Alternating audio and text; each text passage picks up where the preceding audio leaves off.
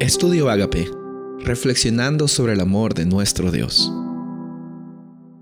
El título de hoy es ¿Cómo consideraban la Biblia Jesús y los apóstoles? Mateo 4, versículo 7. Jesús le dijo, Escrito está también, no tentarás al Señor tu Dios.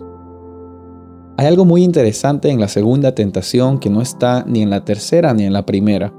En la segunda tentación, el diablo llevó a Jesús a la santa ciudad, lo puso en un punto muy alto y le dijo algo interesante. Le dijo, si eres hijo de Dios, tírate para abajo, porque la Biblia dice, a sus ángeles mandará cerca de ti y en tus manos te sostendrán. Citando la Biblia, Satanás para tentar a Jesús.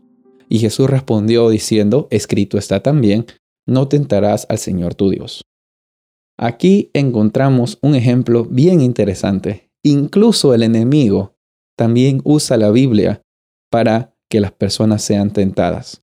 Y a veces nosotros nos perdemos en debates, no que, no que, no que es malo debatir, sino que nos perdemos en debates sin sentido cuando no nos enfocamos en los principios más importantes. Muchas veces las personas eh, se entretienen eh, viendo algún tipo de película, escuchando algún tipo de música, haciendo alguna cosa que generalmente los cristianos piensan que no es aceptable. Sin embargo, Muchas personas también se entretienen perdiendo su tiempo haciendo argumentos y refutando argumentos que no tienen el caso. Satanás usó la Biblia para mostrar un punto a Jesús, pero el propósito que Satanás tenía al usar y citar la Biblia nunca fue un propósito de redención, sino fue un propósito de tentación para que Jesús acuda a la presunción y no a la fe Jesús no tenía que demostrar nada a Satanás. Él dijo, escrito está, al Señor tu Dios no tentarás. Entonces, tenemos que recordar en esta historia de que van a haber personas que van a ir a la Biblia para encontrar alguna forma de perder el tiempo en conversaciones vanas. Pero la Biblia no es un libro que nos informa. La Biblia no es un libro que nos da solamente conocimiento para nuestra mente. En esta oportunidad, el llamado para ti es que reconozcas cuál es el propósito que Dios tiene para ti. Y Él te dio la Biblia, Él nos dio la Biblia, para que por medio de esa revelación de Dios, nosotros tengamos un encuentro personal con Él. Jesús usó la Biblia. Cuando la citaba, Él daba palabras de ánimo, palabras de reprensión, pero también reprensión con misericordia daba palabras de ánimo y también mostraba la historicidad del Antiguo Testamento, la historicidad y también la relevancia.